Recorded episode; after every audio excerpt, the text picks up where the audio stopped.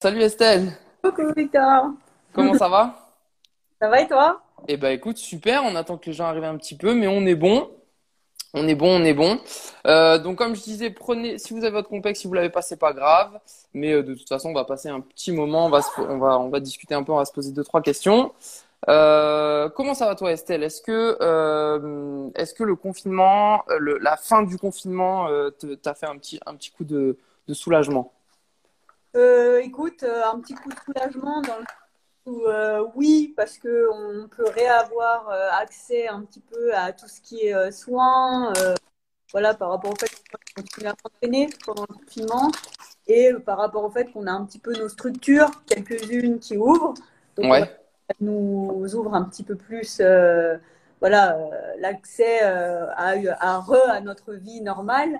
ouais, Euh, ça n'a pas changé grand-chose puisque bah, voilà, les échéances euh, sportives, les Europes, les Jeux, etc., bah, ne seront pas là cet été. Donc, euh, on continue un peu une sorte de télétravail de flou quoi.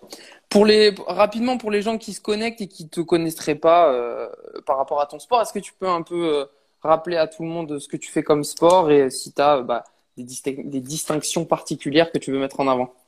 Oui, alors du coup, bah, moi déjà, je m'appelle euh, Estelle Perrossier, pour ceux qui ne savent pas. Donc, je suis euh, dans la team Compex depuis un moment déjà. Et euh, à côté de ça, donc ma spécialité, c'est l'athlétisme. Et dans l'athlétisme, il y a plusieurs disciplines. Et moi, ma spécialité, c'est le 400 mètres. Donc, euh, non, je ne fais pas du kayak, je fais du 400 mètres.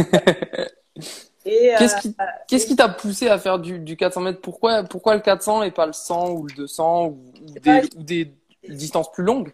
c'est une histoire un petit peu particulière. Je viens euh, déjà du euh, plus long. Au départ, euh, je faisais du 10 bornes. J'ai déjà fait deux fois la, la Saint-Élion en relais. Ça, c'est un Ouais.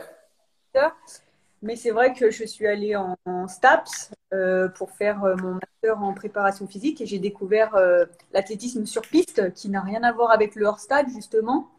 Et euh, effectivement, la prof que j'ai eue euh, en STAPS en 2010, j'avais déjà 20 ans, a développé des qualités athlétiques pour être une sprinteuse. pour faire de la, de la course rapide. euh, commencé le sprint euh, vraiment un petit peu par hasard comme ça et tard en fait. Euh, J'ai commencé qu'en 2010 et euh, du coup je me suis retrouvée euh, en 2013 euh, et j'y suis toujours en équipe de France euh, avec le relais 4 fois 400 mètres euh, voilà et puis on a quelques titres et finale mondiale à notre actif. On aurait voulu euh, remettre ça un petit peu cet été, ce n'est pas possible Forcément. On va préparer les prochains, ouais. Bon, alors, pour, euh, pour, pour, pour parler un peu, pour continuer un peu sur ce, sur ce confinement, entre guillemets, est-ce que toi, tu as pu continuer à t'entraîner normalement pendant le, pendant le confinement ou est-ce que tu as ressenti un manque particulier par rapport à quelque chose? Alors, euh, moi, j'ai en tout cas, j'ai continué sur fameux euh, kilomètre euh, autorisé sur le goudron. Moi, j'habite Ouais, euh, sud de Lyon, donc honnêtement, je n'ai pas du tout eu accès ni à un parc, euh, ni à de l'herbe, ni à quelque chose de souple. Donc là, c'était bitume. c'était du bitume. Donc, ça n'a pas trop changé mes habitudes en soi, parce que quand on fait du sprint, on va dire que même sur le bitume, on peut le faire. Mais c'est vrai ce qui a fait un peu de tort, c'est vraiment ce fameux revêtement qui est très agressif. Et euh, c'est vrai que là, euh, j'ai mis euh, une semaine et demie à m'en remettre physiquement au niveau musculaire, articulaire, tout simplement avec des douleurs qui ne sont pas graves. Mais le fait de ne pas avoir accès aux soins, rien, Ouais. bah là, je peux dire par contre que c'est complexe qui m'a sauvé la Qui t'a sauvé la vie. et, bah, du coup, que vous connaissez bien chez Complex, j'aurais pas eu le matos, euh, le SP8 et le fixe, le pistolet de massage. Honnêtement, euh, je pense que ça aurait été euh, encore plus compliqué. Parce que oui, le, la, la piste, qui est une sorte de gomme, le tartan, vous savez, ça rebondit, c'est quand même beaucoup moins traumatisant. Et d'habitude, je fais aussi des séances en nature que j'ai pas du tout pu faire sur la terre, euh, voilà, sur de l'herbe, etc., ou du synthétique. Et euh, ça a été, euh, on va dire que c'est vraiment ça qui m'a vraiment le plus manqué, c'est de, le revêtement, tout simplement. Ouais. Est-ce que t'as, est-ce que t'as une, euh, donc, hormis les entraînements euh, de type course que tu fais, est-ce que tu as une, une, une routine d'entraînement particulière à la maison, de renforcement, que tu as pu, bah, du coup, étoffer un peu, vu qu'il n'y avait pas trop le choix, ou, ou en faire plus que d'habitude? Coup, en fait, moi, pour moi, le confinement, il y a quand même des aspects très, très positifs. hein. C'est que, bah, du coup, on a eu beaucoup plus le temps, comme tu dis, pour euh, faire les routines, par exemple, Complètement. étirements, moi, je passe par des routines essentiellement yoga et, et du pilate. Donc là, j'avoue que je m'y suis bien filée parce qu'il y avait ça à faire pendant le confinement. J'ai avoir mon club qui m'a donné du matériel euh, de musculation euh, et euh, qui me l'a amené dans mon appartement. Donc j'ai pu bien me, me filer la muscu. Et du coup, voilà, c'est vrai que j'ai insisté sur tout ce qui rend faux, musculaire, gainage, abdos classique, travail du pied, les petites choses qu'on a tendance à oublier quand on est, nous, dans le feu de courir, s'entraîner pour courir, etc. Parce qu'on a envie de courir aussi, du coup. Et parce qu'on a envie de courir, mais bon, là, c'était compliqué. C'était une fois par Complètement. kilomètre. C'est vrai qu'on a quand même l'impression de tourner. Quand même. Ah oui, complètement même. Est-ce que du coup, tu as eu un, un, un, moment pendant ces, ces, ces, ces, deux mois où la motivation a baissé ou pour en avoir parlé avec plusieurs de nos athlètes, il y en a qui disent que bah rester chez soi et même s'entraîner chez soi, c'est un peu plus compliqué que le fait d'aller à la salle ou d'aller sur le terrain. Est-ce que pour toi, la motivation, elle, est restée la même tout le long ou est-ce qu'il y a eu des, des fluctuations?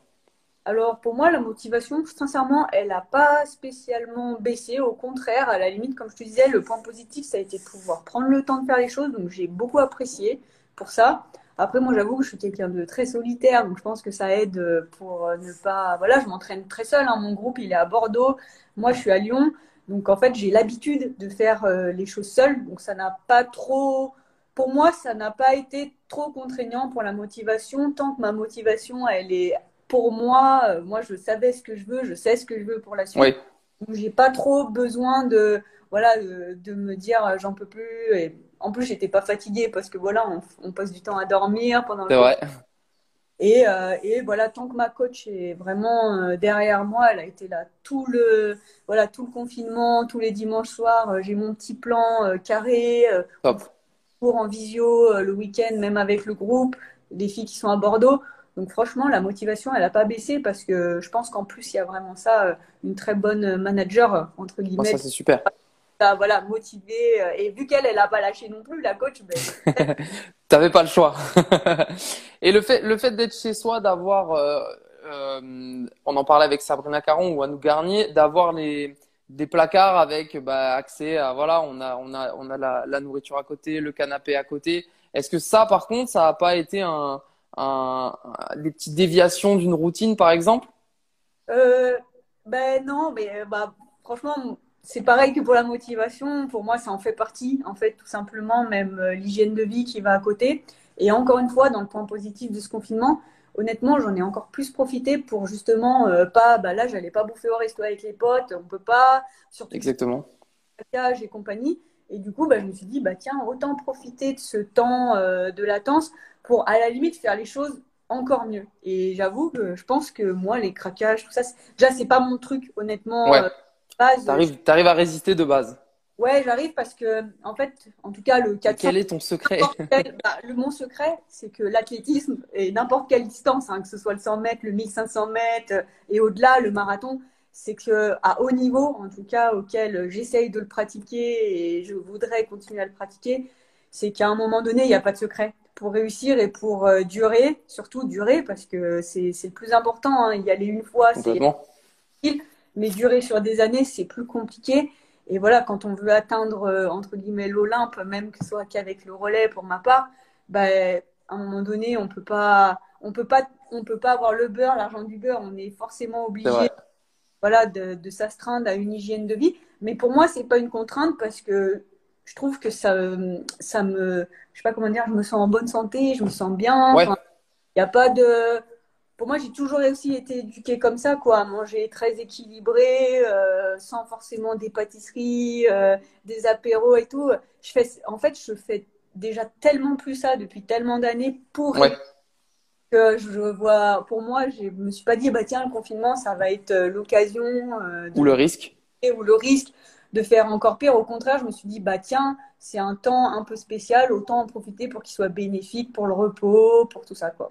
Au top, bon, tant mieux. Est-ce que du coup tu suis un plan nutritionnel euh, par, vu que tu parlais de ta coach ou est-ce que tu as juste l'habitude de savoir bien, bien, euh, jamais eu de, de plan de diété, ni par un diététicien, ni un nutritionniste d'ailleurs, parce que euh, j'ai toujours, de par mes habitudes, je pense, éducatives, euh, fait en sorte que du coup, bah, j'ai jamais eu de carence de la manière dont je mange. Franchement, je mange en fait très sainement, c'est-à-dire que je mange rien de transformé, je mange. C'est pas, pas trop mon truc, le sucre. Ouais, ouais, ouais. Donc en fait, de manger juste euh, voilà le truc classique les fruits et les légumes franchement je me prends même pas la tête en fait la part de protéines et la part de glucides à chaque repas pour moi ça va pas bien plus loin et euh, finalement ça marche très bien quoi. Euh, tant mieux tant mieux remarque hein. on a eu plein de on a eu plein de retours d'athlètes qui pour eux bah soit ont un suivi nutritionnel ou alors pour qui le confinement ça a été bah la, la, la porte ouverte à la tentation. Donc tant mieux si pour toi ça n'a pas été le cas. Non, non, c'est comme je dis, c'est après, c'est, je pense que c'est vraiment parce que ça fait dix ans que je fais ça et que j'essaye de rester à ce plus haut niveau. Et j'ai pas, c'est vraiment une habitude que j'ai tellement pris que c'est devenu euh, pour moi ma vie. Hein. En fait, tout ce que je fais, c'est aussi ma vie. Donc, euh, super. Pense là, quoi. Est-ce que le confinement, ça n'a pas. Donc, tu as réussi quand même à continuer à t'entraîner. Au niveau nutrition, ça allait. Par contre, il y a un truc qui a peut-être euh, baissé, tu vas me dire si je me trompe ou pas, c'est le fait de ne pas avoir de, de course, de compétition, de compétitivité avec d'autres personnes. Est-ce que ce manque de compétitivité, tu l'as ressenti? Ouais, franchement, enfin, encore, euh, nous, on doit la saison le 3 mai. C'est notre festival, les à ce moment Et voilà, c'était un peu on se préparait sur arriver sur les compétitions. Et on va dire qu'à la limite, ça qui a été un peu dur, c'est de voir au fur et à mesure du confinement, tout s'éloignait. Ouais. Et il n'y a pas de secret, donc ça, c'est, on va dire que c'est le point un petit peu négatif. Après, bah, je me dis que normalement, en juillet et août, ils estiment qu'il y aurait, euh, coucou euh, euh, qu'il y aurait sûrement des, euh, des petites compétitions et honnêtement, je vais essayer de les faire pour, ouais. d'une, pour le plaisir et pour, entre guillemets, pas gâcher voilà, tout le travail qui a pu être fait cette année. Quoi. Des compétitions que tu n'aurais pas forcément faites en temps normal, mais là, du coup, il y a un peu ce besoin quand même de courir avec des gens autour et. Ouais, j'aimerais bien, mais franchement, c'est pas des. Je pense que oui, c'est des compétitions que j'aurais pas forcément faites parce que ça va être des compétitions dans le département, euh, etc. Mais après, c'est toujours pour moi la compétition. Je suis, je reste une compétitrice, ça reste toujours un plaisir. Et euh, du coup, c'est vraiment dans l'optique de se dire, ah, je vais me faire plaisir euh, une ou deux fois avant de partir réellement en vacances. Et là, à la limite, faire des excès, parce que le mois de l'année, elle est cadrée hein, sur 11 mois pour nous de travail et un mois de repos.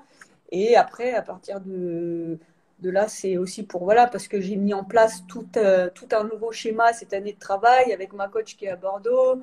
Euh, donc, il y a eu de l'investissement euh, physique, il y a eu de l'investissement financier, il y a de l'investissement de la part également de ma nouvelle coach. Et ça, ça me ferait plaisir de, de voir sur piste ce que ça peut donner. Quoi. Ça donne, ouais. Ça ressemble à quoi le mois de, de lâchage euh, complet d'un athlète comme toi qui fait attention toute l'année? Ah bah franchement, ça ressemble à un mois de fête. Hein. Faut pas dire. Faut, ouais. Faut, faut, pas, se mentir parce que vu que c'est 11 mois de vie de moine, comme je dis souvent, c'est ça. Hein, pour être performant en compétition, il n'y a pas trop de choix. Donc euh, j'avoue que moi, mon mois de repos, déjà, c'est coupé avec le sport, mais vraiment zéro sport. Hein. C'est même pas de l'entretien. Et c'est vraiment aller voir euh, tous les amis que j'ai pas vus pendant un an, euh, voilà, faire la Java, des apéros, etc. pour revenir et se dire, allez, maintenant c'est reparti pour 11 mois. Donc ouais, ouais. Faut, faut être prêt mentalement. Quoi. Mais la coupure fait du bien.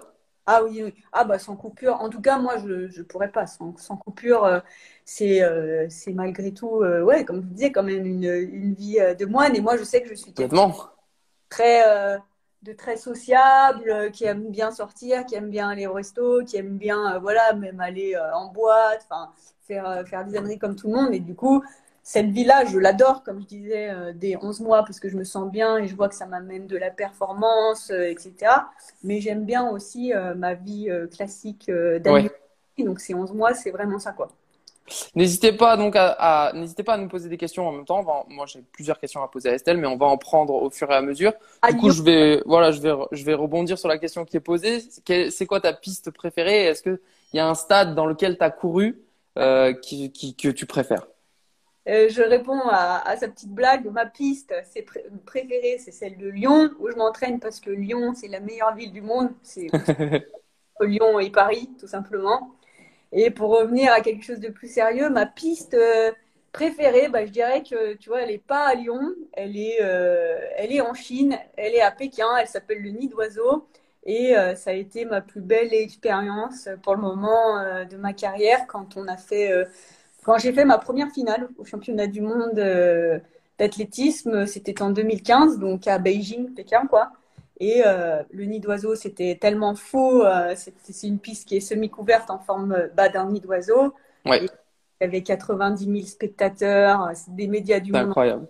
C'est incroyable. Et, et, en plus, j'ai plutôt bien couru cette fois-ci. donc, on va dire que c'est celle-là, ma piste préférée. Dans les, dans les quelques secondes, j'allais dire quelques minutes, mais c'est limite quelques secondes, qui précèdent le moment où, euh, le, où le, juge va donner le départ. Qu'est-ce qui se passe? Qu'est-ce qui se passe dans ta tête? Est-ce que tu as une routine particulière? Ou est-ce qu'il y a des pensées particulières qui arrivent quand bah, du coup tu es au milieu de 90 000 personnes en finale d'un championnat du monde? Eh bah déjà, enfin, faut savoir que c'est même pas à la limite ça se compte en, comme tu dis, en minutes ou secondes, juste avant d'avoir le coup de feu. Mais en fait, ça se joue sur presque deux heures avant la course.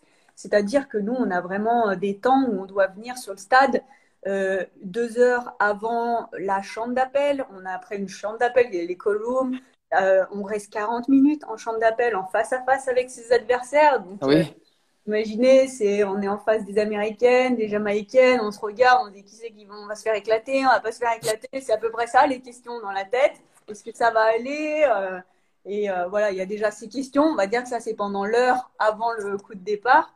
Ensuite, on rentre euh, voilà, sur, euh, sur la piste. Là, c'est vrai que d'un coup, il faut, rester aussi dans sa bulle et se dire euh, on s'en fout qu'il y ait 90 000 spectateurs.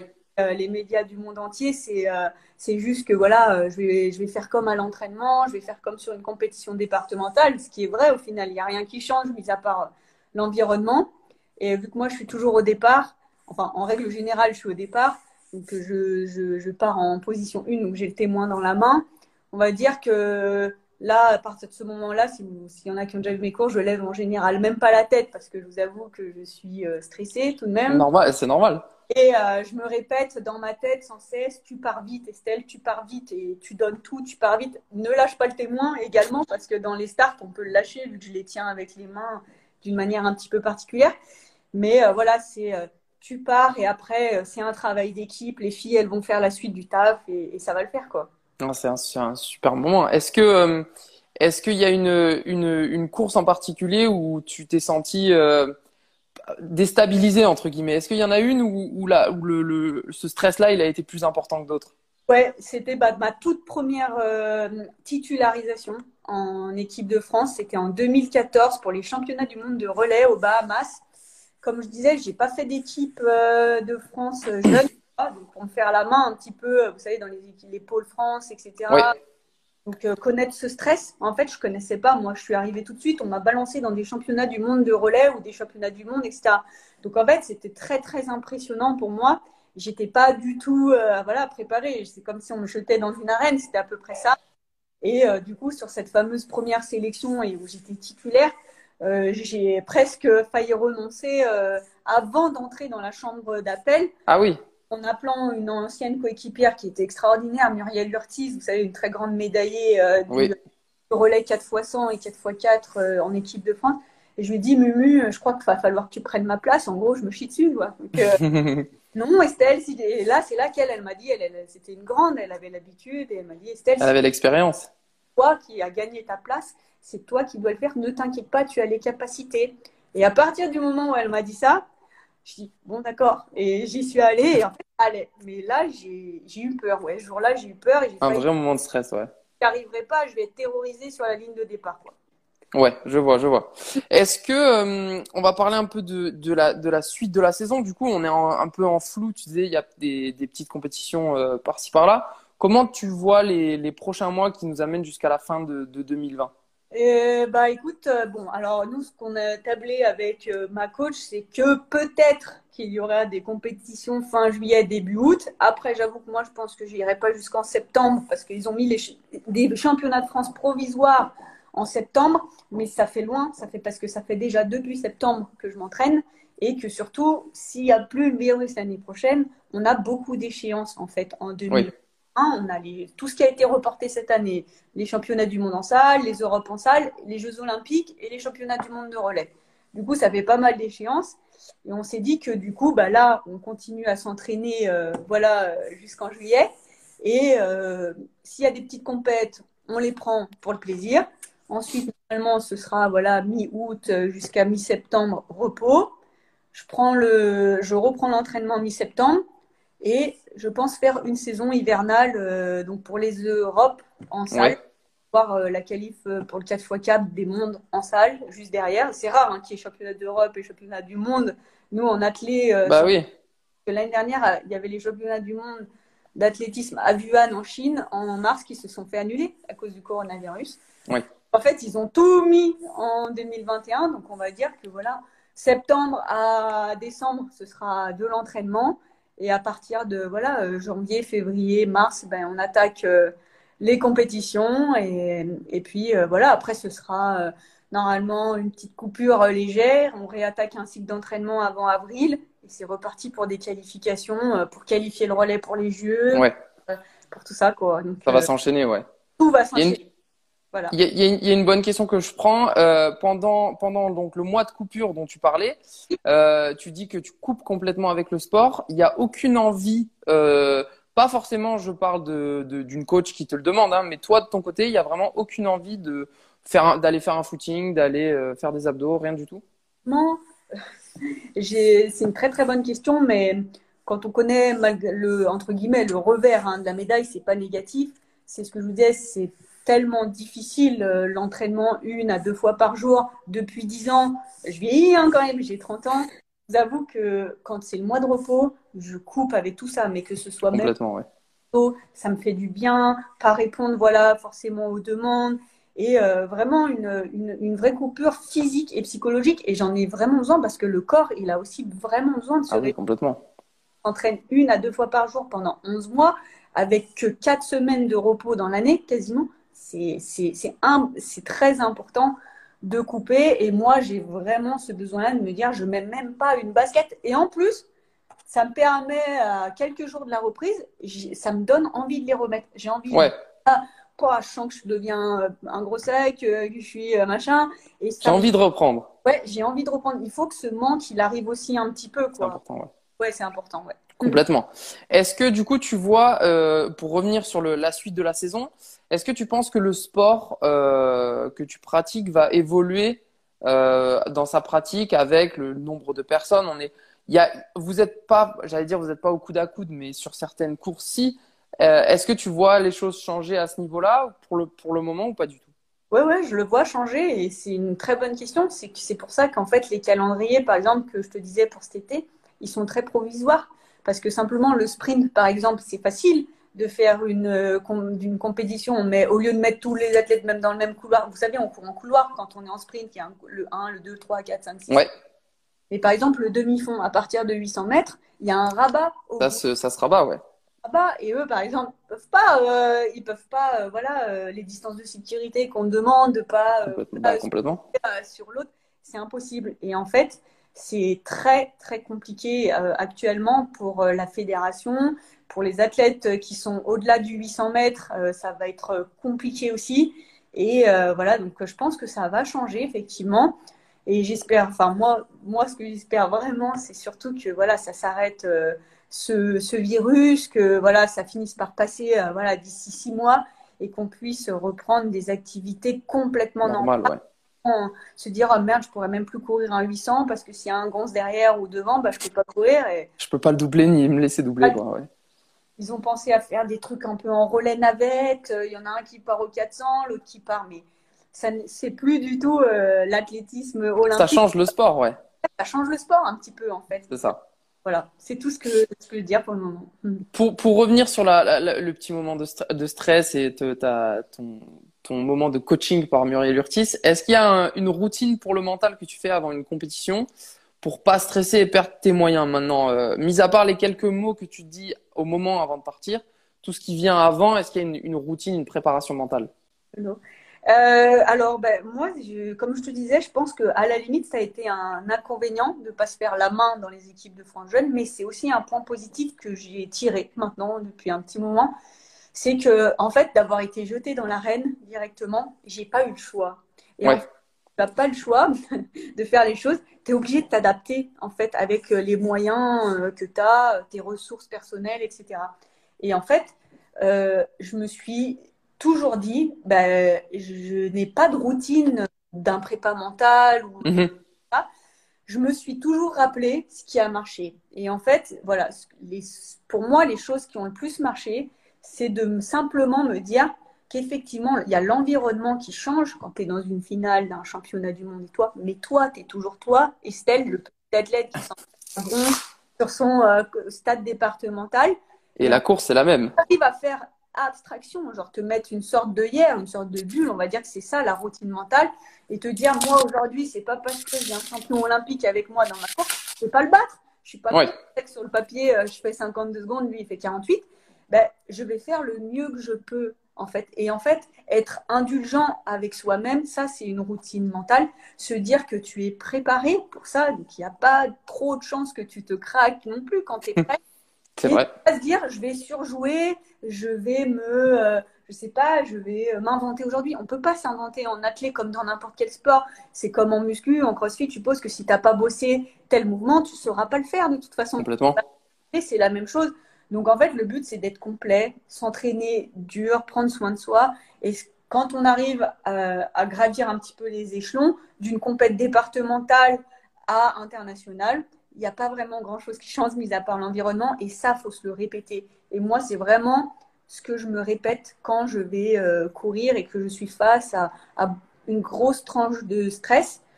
Mais j'ai jamais été tant stressée que ça parce que ça me fait tellement plaisir, en fait. Mon but, c'est, comme tu disais, c'est quand même tellement dur à la clé. Quand bah oui. as des sacrifices comme n'importe quel autre sport qu'en fait, tu es tellement aussi content malgré tout d'être là que tu dis, bah, je vais y aller, quoi. Et je suis là pour me faire plaisir, en fait, finalement, même c'est mondial, quoi. Je suis pas là pour euh, être complètement crispé et que ça n'aille pas. Si tu as fait tout ça, c'est aussi pour montrer le travail et te faire plaisir, quoi. Ah, bah, complètement. Est-ce que tu as déjà eu euh, recours à, une préparation, euh, un préparateur mental? Est-ce que au niveau de l'équipe de France, vous avez quelque chose comme ça qui est mis en place ou pas du tout? Euh, non, on évite, au niveau de l'équipe de France, on peut, suite à un bilan, on a des bilans, vous savez, on est suivi, comme euh, bah, je te disais typiquement ce matin, on est suivi euh, par la FFA, donc par des bilans biologiques, des bilans classiques, et on a des questionnaires, du coup, de, voilà, psychologiques qui s'apparentent à des questionnaires de surentraînement la plupart du temps. Ok. si on a des troubles qui arrivent, si on a vécu des choses difficiles, effectivement, on peut demander une aide du psychologue euh, de la FFA. Moi, je n'en ai pas. J'en ai eu une psychologue, mais qui n'était pas voilà pour euh, le travail. C'est que voilà, quand euh, j'ai eu des deuils dans ma famille, donc j'ai eu j'ai eu besoin voilà pour pouvoir me rebooster. En fait, dans mon travail, dans tout, ça a été un petit peu compliqué en 2016 de perdre les jeux, perdre ma mère en même temps. Bon, ça a été compliqué. Et là, j'ai eu besoin d'un psychologue. De quelqu'un, ouais. Faire un point. Mais par contre, j'ai jamais eu besoin, voilà, comme je disais, de faire de l'imagerie mentale ou ouais. choses vraiment particulières.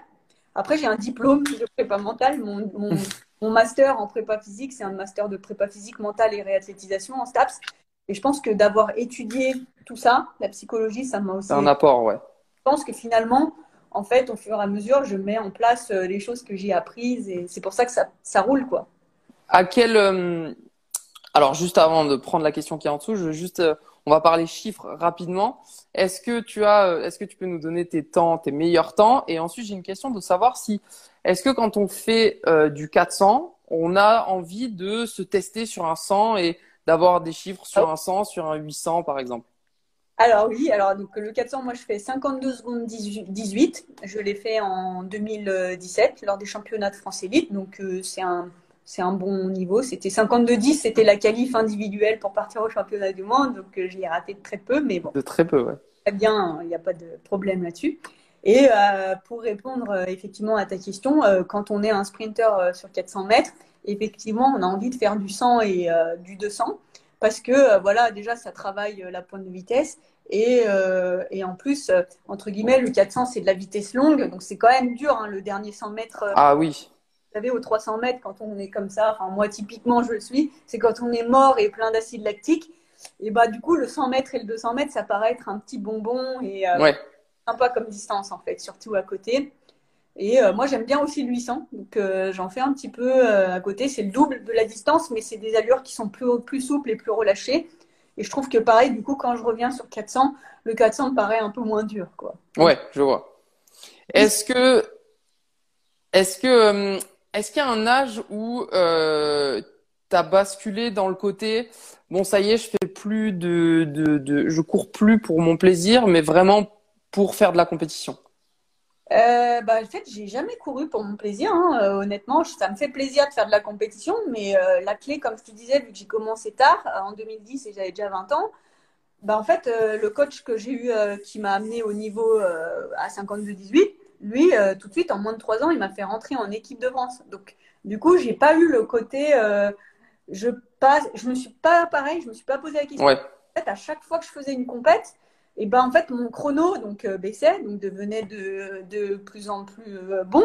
Et c'est comme ça que ça m'a amené euh, au haut niveau.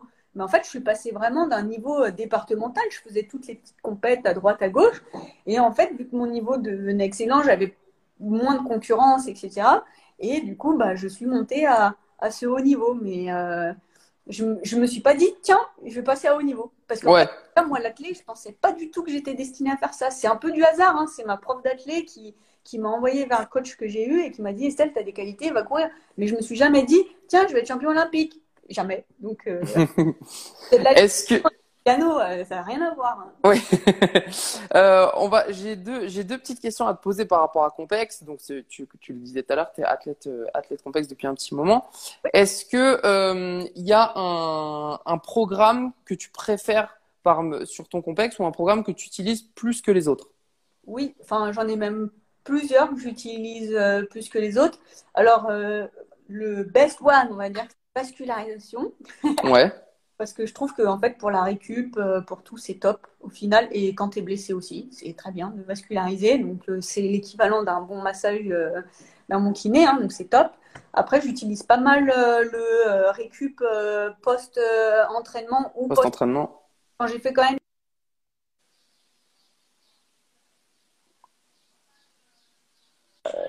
un- le post-compète, il est un tout petit peu moins agressif tout de suite. hein. Oui. Pratique, mais du coup, euh, voilà. Et j'affectionne particulièrement le TENS. hein. Honnêtement, il est, Ouais. il est topissime pour euh, les petites douleurs euh, par-ci, par-là. Et euh, on va dire que c'est mes best. Et puis le décontracturant euh, de temps en temps sur grosses courbatures, euh, machin. Mais on va dire que les trois, ouais, c'est vraiment ceux que je viens de te citer. Le Ouais. post-compétition, post- post-entraînement, le TENS et le vascu. Top. C'est quoi ton, euh, ton setup parfait pour ton moment de, ton moment de récup Compex? Est-ce qu'on est sur un, un canapé Netflix ou c'est quoi le, le setup de Estelle? Ah, typiquement, c'est ça. hein. C'est, euh, je, je rentre de l'entraînement.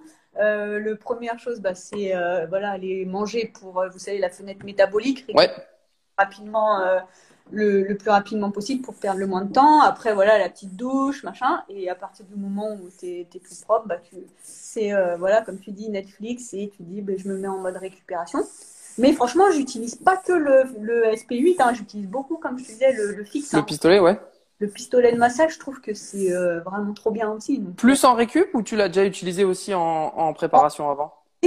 Euh, avant de partir euh, à l'entraînement, euh, parce que je te disais le matin, etc., je fais des, routines de réveil entre guillemets Ouais. articulaires qui viennent plutôt du yoga, mais je passe également sur les petites tensions post-nuit ou veille de veille où je me suis mis un gros entraînement, bah, le pistolet de massage où je sens que voilà j'ai quelques petites tensions à évacuer juste avant de partir.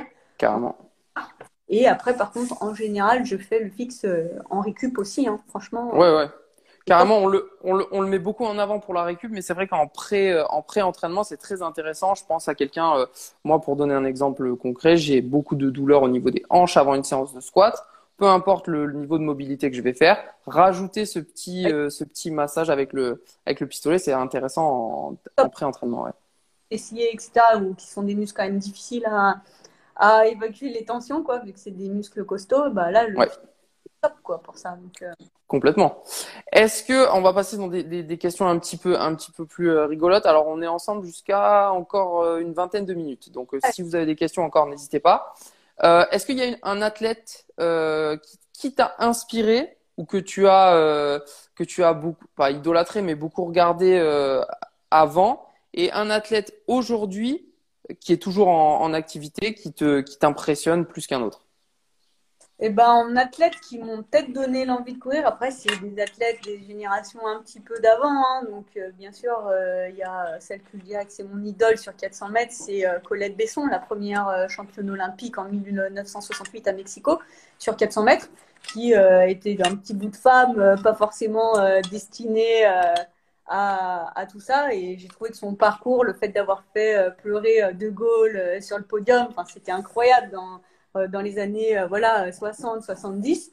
On va dire que ça, j'ai beaucoup aimé et j'ai toujours été très inspirée euh, des reportages que je voyais sur les athlètes de demi-fond en Éthiopie et au Kenya. C'est vrai que tout ça, ça m'a toujours fasciné. D'ailleurs, j'y suis allée pour voir, je ne pouvais pas m'en empêcher. J'allais te demander justement si tu avais été pour, pour voir.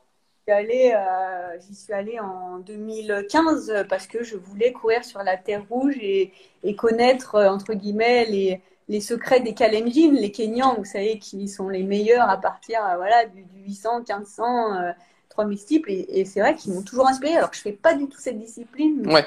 Euh, abnégation et le mental, euh, là, qui m'ont qui m'ont fasciné dans les reportages et c'est vrai que c'était assez fou et voilà c'est des c'est la famille d'Ibaba en Éthiopie il y en a qui diront Estelle oui mais on sait elle est dopée etc ça il n'y a pas de j'ai pas de problème avec ça mais c'est vraiment plus le travail et les conditions de vie qui font que ces athlètes ils deviennent malgré tout très forts. Et, euh, et euh, pour moi, euh, c'est vraiment des athlètes qui m'ont inspiré. Les anciens, Elguy Rouge sur 1500, c'est vraiment ceux qui m'ont donné envie de courir quand je regardais en tout cas des championnats à la télé avec mon ils n'avaient pas forcément les dernières pointes, la meilleure piste et tout, mais il y avait un travail derrière qui était incroyable. Ah, et c'est vrai que quand je suis allée euh, voilà, à la rencontre des challenging, donc à, 1500 euh, mètres d'altitude euh, au Kenya, sur les hauts plateaux, on voit la vallée du Rift. Déjà, les paysages, c'est incroyable. J'ai jamais vu des paysages comme ça. Et puis, ils t'apprennent ils t'apprennent la vie, hein, la leçon, leçon de vie incroyable. Et, et c'est franchement, c'est extraordinaire de courir sur cette fameuse terre rouge. Tu, tu te prends des raclés à chaque entraînement. et, toi, pourtant, tu n'as qu'un entraînement dans la journée, tu n'en peux plus, il faut tout faire à pied, en marchant. Euh, et c'est là tu dis, ouais, ils sont, ils sont costauds, ils sont balèzes. Costauds. Et ça fait, ça fait du bien, euh, voilà, de voir une personne nature comme ça et qui t'apprennent, euh, voilà, leur, mode de vie aussi, la culture. Et après, voilà, une athlète peut-être à la limite plus, plus récente, c'est bah, bien sûr Alison Felix sur 400 mètres, hein, que, que j'apprécie énormément. Hein. Ma, préférée personnellement aussi. Ah ouais, qui a une carrière bah, de malade, hein, on peut pas dire euh, autrement. Hein, médaillée euh, depuis qu'elle a 18 ans, avant qu'on retrouve une telle athlète, c'est quand même. c'est clair. C'est tellement, c'est beau. Après, euh, voilà, moi j'ai j'ai aussi des très grands athlètes en équipe de France que j'ai toujours admirés, qui m'ont toujours voilà, soutenu. Hein. Mélina Robert-Michon au lancer de disque, pareil, depuis qu'elle a 18 ans, elle est, au jeu, elle est à chaque Olympiade. Maintenant, elle en a elle en a 40. Enfin, c'est assez incroyable. C'est, devenu des grands amis. Hein. Christophe Lemaître, euh, qui, euh, lui, pareil, en 2010, il a 20 piges. Il récupère euh, trois médailles d'or à Barcelone, aux Europes. Il sort un petit peu nulle part. Et puis, c'est des gens, voilà, extraordinairement humains. même des Mayedine Mekissi. sur pour moi, c'est c'est des grands champions, des, des, mecs qui ont un mental, et, mais on peut même pas imaginer. C'est et qui ont ramené tellement de médailles à côté, qui viennent s'asseoir à côté de toi, qui sont des amis, qui disent qui te donnent des conseils, tu sais, si tu veux progresser, même mentalement, pense à ça, fais ça, chaque entraînement, si tu dis que tu es le meilleur, tu seras le meilleur, des conseils. Et peut-être que ma prépa mentale, je l'ai fait un peu comme ça. Et... Grâce aux gens autour, ouais. les grands même, les Muriel Urtis, euh, moi j'ai toujours admiré les grands, j'ai beaucoup de respect pour eux. Moi je me considère pas être comme une grande, honnêtement, le relais, c'est l'échelon dans le même si c'est top, je sais que beaucoup rêveraient de ma place, mais moi, les grands, c'est voilà, des Mélina, c'est des Mayedine, c'est des Christophe, et, mon rêve, ce serait un jour de pouvoir faire une médaille comme eux. Après, je me fais vieille, mais au moins à mon niveau, j'aurais vécu honnêtement des, si belles choses que voilà, j'ai aucun regret à, tout ça, quoi. Est-ce qu'il y a une fille avec à côté de qui t'aimerais euh, prendre un départ? Une athlète récente aujourd'hui, euh, tu, tu dis courir avec elle, ce serait incroyable. Euh, bah, déjà, moi, les, les, athlètes même françaises euh, que j'ai beaucoup admirées, c'était Marie Gaillot et Floria Gay quand je courais avec elles. Carrément. Elles m'ont beaucoup inspiré, ces filles-là, et du coup, j'ai partagé les relais euh, aux Europes et au monde avec. Et pour moi, ça a été un très grand honneur, déjà. Et même si elles n'ont pas des médailles mondiales, etc., des médailles mondiales en relais, mais donc déjà, il y a ces filles-là, pour moi, j'étais vraiment contente de courir avec parce que je me disais, waouh, moi je suis, je suis, petite à côté et euh, c'était, c'était assez fou. Et puis maintenant, euh, je sais pas, je n'ai pas d'athlète euh, particulière avec lesquels je voudrais vraiment courir tant que, voilà, le, Il n'y a pas une, une Shellian Fraser-Price où tu te dirais... Ah, en fait, je les ai déjà, comment dire, croisées, tu sais, en grand championnat. Oui d'échauffement et tout. Et c'est vrai, hein, franchement, elle m'impressionne. Euh, j'ai même couru avec Sania Richard Ross en finale mondiale, euh, médaillée olympique à Pékin, etc. Mais en fait, c'est comme je te disais, en fait, à chaque fois, ça me prend un peu au dépourvu. Ouais. Ah, mais je suis tellement et tellement fière, mais, mais je n'ai pas une athlète. Après, bah si, pourquoi pas, je me dirais, voilà, une Alison Félix, c'est, j'ai jamais couru en face à face un relais. Et pourquoi pas, euh, voilà, je me ferais éclater, hein, ça c'est sûr et certain. Et me dire que, euh, voilà, j'ai couru dans la même course qu'Alison Félix dans un 4x4 mixte ou euh, un 4x4 normal, historique. Ah si, je pense que ça, c'est peut-être quelque chose qui me ferait rêver, quoi. Tu parlais de, Floria et de Floria et, cette équipe de France là. Est-ce que ce, ce relais 4 x 100, alors je sais pas si tout le monde l'a en tête, mais c'est un moment de sport que si vous, si vous n'avez, si vous aimez le sport, peu importe le sport que vous faites, allez sur YouTube, tapez, regardez cette vidéo, ce 4 x 100. Tu as peut-être plus d'infos que moi sur l'année et tout ça. Qu'est-ce qu'on qu'est-ce qu'on pense en voyant, en voyant cette course-là? Bah, C'est surtout moi j'y étais, c'est-à-dire que j'ai qualifié le relais en.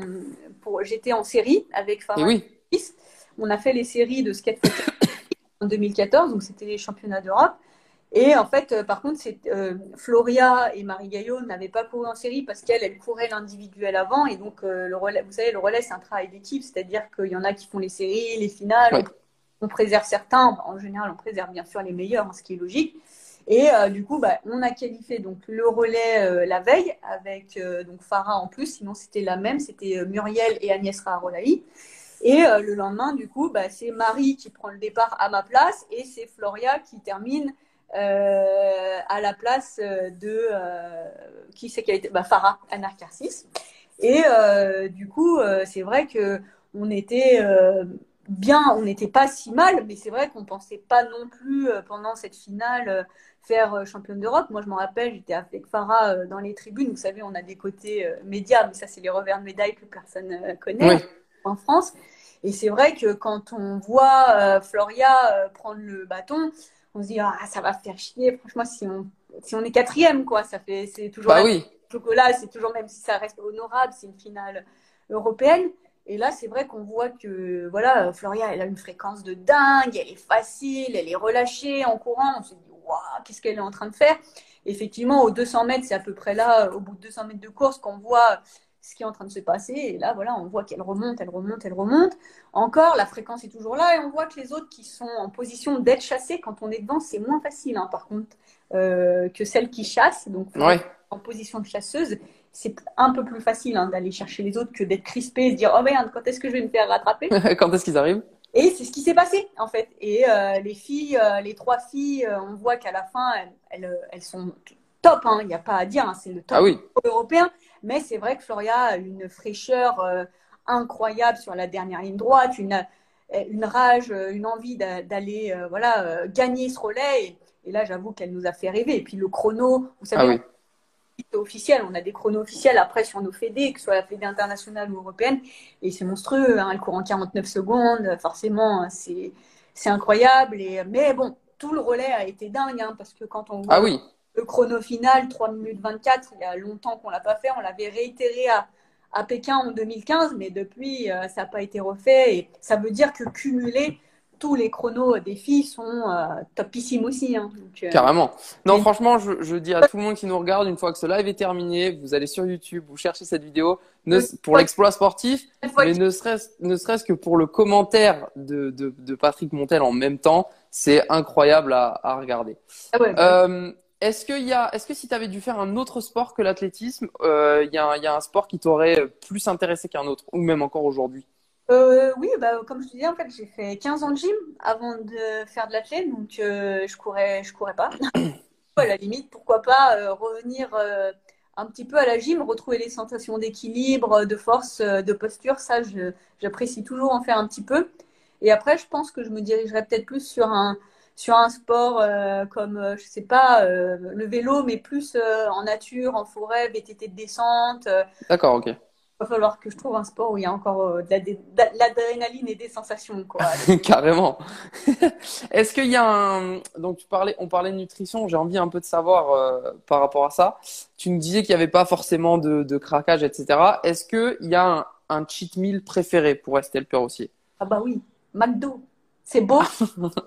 le fameux. Moi, je m'en fous. J'aime McDonald's. Donc, c'est McDonald's vous l'aurez entendu, vous l'aurez entendu ici. Est-ce que tu es plutôt euh, entraînement avec musique à fond ou sans musique à s'écouter, euh, à s'écouter souffrir? Ouais, non, moi je mets pas, j'avoue que je mets pas de musique. J'ai, j'ai besoin d'être euh, très concentrée, même sur les sensations perso et tout. Donc j'en mets, j'en mets vraiment, non, très, très, très rarement. À la limite, quand j'ai une sortie nature et que j'ai une heure où je dois courir 12 km, où je sais que je vais un peu m'ennuyer en footing. Là, je, là, je mets euh, de la musique, mais c'est très très rare en tout cas, ouais. Ouais. Et en plus pouvoir, je sais pas, genre s'il y a des personnes qui me disent bonjour ou quoi, interagir sans enlever, ça machin, ça me saoule en fait, tout simplement. Ouais, d'accord. Est-ce que tu es plutôt euh, entraînement tôt le matin ou tard le soir? C'est quoi ton, ton moment préféré dans la journée pour t'entraîner?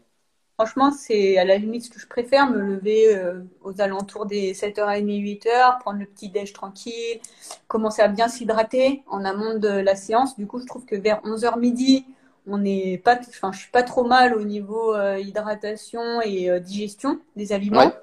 Parce qu'après, vous savez, le 400, après, en général, on, a quand même des séances où c'est du lactique, hein, et le lactique, ah oui. fait souvent vomir. Oui, effectivement. Du coup, euh, en fait, euh, quand on, vous savez, on est plein de plein d'acide lactique euh, dans le sang, c'est ce qui fait que du coup, on a la contraction musculaire qui est un peu moins efficace. C'est pas un déchet, hein, au contraire, ça montre que le système marche bien pour aller vite. Mais je sais que moi, ça a tendance, voilà, à me faire, voilà, vomir en séance. Et du coup, maintenant, je prends le temps de manger quand même bien avant, on va dire 4 heures avant, pour être sûr de pas encore avoir ces désagréments, parce qu'après, voilà, c'est du temps je trouve que je mets plus de temps à récupérer après une séance ouais. de et tout. Donc, euh, franchement, je, je, préfère maintenant que ça s'arrête au bon moment. Et du coup, je trouve que 11 heures, c'est pas mal. Et le soir, j'aime pas spécialement parce que vu que c'est des séances à très haute euh, intensité, ce qu'on fait, bah après, pour dormir, euh, le temps que le, entre guillemets, le moteur. C'est compliqué. Ah ouais, c'est compliqué. Donc, en fait, là, à la limite, c'est pas mal. Quoi. Après, tu manges, tu fais ta petite sieste et tu sens que tu redescends, en fait, tout l'après-midi et, et, ça va bien, quoi. Et l'après-midi, à la limite, il y a l'entraînement, ce sera vite fait la muscu ou l'entraînement souple, un petit footing euh, qui fait trop euh, le cardio, euh, enfin, où on finit pas trop défoncé, quoi, tout simplement. Carrément. Combien de temps tu te vois encore dans, dans, dans, ce sport-là? Est-ce que tu as une, est-ce que tu t'es donné une, une, date limite ou est-ce que tu tu vois au fur et à mesure comment ça évolue? Eh ben, je me suis pas donné de date limite. Je t'avoue que jusqu'à l'année dernière, franchement, j'étais fatiguée. Ouais. voilà, il y a, en, plus, en plus de la gestion euh, voilà, du, de l'entraînement physique, il y a beaucoup de gestion euh, financière à côté. Il y a beaucoup de. Voilà, moi j'ai eu, comme je te dis, un gros pépin avec euh, ma mère en 2016. Enfin, des choses où tu vois, en plus, il faut s'y remettre, mais mentalement, ça t'use. Et l'année dernière, franchement, j'ai failli me dire c'est bon, je claque tout, c'est trop dur comme métier. Ouais. Allez, t'as fait comme tout le monde, comme ça, je rentre chez moi, c'est 17h, je peux prendre l'apéro, machin. Mais vu comme je disais, j'ai tout changé du coup cette année en me disant non, on peut pas abandonner comme ça quand on est un, vrai compétiteur né. Carrément. Pas depuis euh, tant d'années. Et du coup, cette année a été tellement bien, pas de blessures, pas malade, pas de système immunitaire euh, dans les chaussettes. euh, les une manière d'entraîner peut-être plus, entre guillemets, souple, plus facile, en tout cas par rapport à ce que j'ai connu, mhm. bah, c'est vrai que ça me donne envie de continuer. Quoi. Et la coach, en plus, la communication, tout ça est top. Donc, on va dire qu'on va aller jusqu'en 2021 parce que j'aurai 31 ans. Donc, euh, franchement, je fais pas, je commence à faire partie des vieux hein, en équipe de France. 4-5, pas plus maintenant. À plus de 30 ans, l'année dernière au Japon, j'étais quand même la plus vieille déjà. Donc, j'avais 29. Je me dis, oula. Et euh, du coup, euh, j'ai quand même plein de jeunes qui veulent essayer de me, défoncer aussi, hein, ce qui est logique, comme moi j'ai fait quand j'avais 20 ans. Donc, tant qu'on va dire je suis pas blessée, le mental est là et l'envie surtout, et que les résultats sont là, je continue. Mais je t'avoue que je pense pas faire de la, de la piste, en tout cas du travail de piste et rester une pistarde si les résultats baissent. Moi, si je fais ça, je le fais pour la performance et je n'ai pas peur. Voilà, je me cache pas en le disant, je peux pas faire ça pour du loisir entre guillemets. C'est trop dur pour ce que pour, pour faire du loisir. Donc je ferais euh, quoi, comme je te disais, vélo, course sur route, euh, des trucs où avec les potes. Donc euh, voilà, je me dis déjà l'année prochaine, et on voit au fur et à mesure. Mais 2024, on n'y est pas encore. Hein. J'allais dire, est-ce que pour un, pour un sprinter, il y a une, un âge limite, entre guillemets, où on se dit, bon, c'est, on arrive sur une fin de carrière euh, en particulier? Ah, Franchement, il faut être honnête. Hein. Au-delà de 30 ans, les sprinters et les demi-fondeurs, ils commencent à se dire, oh là, faut peut-être que je me foute l'arrêt. Non, faut pas que je me foute l'arrêt, mais en tout cas, tu sens que tu récupères, pas forcément, tu récupères un peu plus lentement. Ouais. usé il a quand même massacré pendant euh, dix ans et que voilà, tu vois les, les, jeunes aussi taper à la porte. Euh, il faut, je pense qu'il faut savoir aussi s'arrêter. C'est important, ça fait partie du truc. Et pour pas finir frustré en disant je deviens une merde. En tout cas, moi, je m'arrêterai euh, quand je vois que voilà, je régresse et que moi, ça me ferait pas plaisir de régresser. Bah complètement. Je fais pas ça pour ça. Et ben du coup, je me dis bah j'arrête, je vais faire autre chose quoi. J'ai fait mon temps et je laisse la place aux petits jeunes tout simplement quoi. Tu te vois devenir euh, être, être dans le coaching plus tard? Est-ce que c'est quelque chose qui t'intéresserait? Je sais pas. Franchement, j'ai mon diplôme pour ça. Mais j'ai l'impression que j'ai un peu fait tout ça maintenant avec du recul, plus pour moi vraiment. C'est ce que je te disais, voir. voir D'accord, ok. Donc je sais pas si tout de suite, en tout cas en post-carrière, c'est sûr que non. Je pense que je me jetterai pas tout de suite dans une carrière d'entraîneur parce que je pense qu'il faut prendre du recul avant de le faire parce que personne comme personne n'est Christophe Lemaitre, comme personne. Donc je pense que c'est important de ne pas transférer en plus sur les jeunes euh, ce que toi tu as été. Donc je pense qu'il y a un peu de recul à avoir déjà sur ce point-là. Et puis, est-ce que j'ai vraiment euh, la passion et l'envie de transmettre? Est-ce que j'ai pas fait ça plus vraiment pour moi et connaître mes limites? C'est peut-être. Mhm. Mais moi, je me pose ces questions et j'ai pas envie. En fait, je sais à quel point c'est difficile de gérer des athlètes, hein, à quel point quand tu as des humains en face de toi, tu n'as pas des machines, tu n'as pas pas le droit à l'erreur. Tu as des mecs qui ont des rêves, euh, tu as des mecs qu'il faut pas blesser non plus, etc. Donc je pense que c'est quand même un métier à prendre très au sérieux et c'est pour ça que bah voilà, je, je pense que je peux pas donner de réponse tout de suite là-dessus. Ouais, c'est quelque chose que tu vois plus tard. De coupure et peut-être même pourquoi pas un temps de coupure avec le monde du sport pour retrouver, comme je dis souvent, le monde aussi un peu normal, euh, ouais. peut-être plus simple et je sais pas. C'est des questions que je me pose. J'ai une, une, dernière question pour toi, on va finir là-dessus. Euh, tu, as la, tu, es, tu as la possibilité d'appeler trois sprinteuses euh, dans le monde pour former un 400 euh, de rêve. Un 4x4 un, un 4x4, pardon. Qui tu prends avec toi aujourd'hui pour, pour courir? Ah, bah déjà, bah, Alison Félix, comme je te disais. Ouais. Dans ces temps perdus, ça aurait été, comme je disais, Colette Besson parce que je trouve que voilà, c'est quelqu'un d'extraordinaire. Et je pense que je vais prendre là-bas mienne, Shona Miller, euh, euh, très grande, des pattes qui montent jusque-là, et athlétique, une beauté euh, incroyable et, et, qui pour moi aurait dû être la championne du monde l'année dernière à Doha, qui a fait vice. Mais c'est la plus, une des plus belles athlètes qui reste et j'espère qu'elle sera championne olympique, en tout cas l'année prochaine. Quoi. Bah, écoute, on lui souhaite, on, lui, on te souhaite à toi d'y aller aussi. Et puis écoute, merci de merci d'avoir passé d'avoir passé une petite heure avec nous, c'était très sympa. Euh, le live sera retrouvé euh, soit en story, soit en IGTV, mais normalement il va être. Vous pourrez le retrouver dans tous les cas. Et puis, ben écoute, merci beaucoup Estelle. Ah, c'était cool, euh, ça allait aussi un peu au-delà du juste les questions un peu classiques et tout, donc c'était très sympa en tout cas. Eh ben écoute, top. Merci beaucoup. Merci tout le monde. On se retrouve demain à 17h pour un nouveau live euh, du, sur le même format avec Jessica VTR. Donc on va parler un petit peu plus CrossFit. Voilà. Merci beaucoup Estelle. Merci Victor en tout cas. Au revoir tout le monde.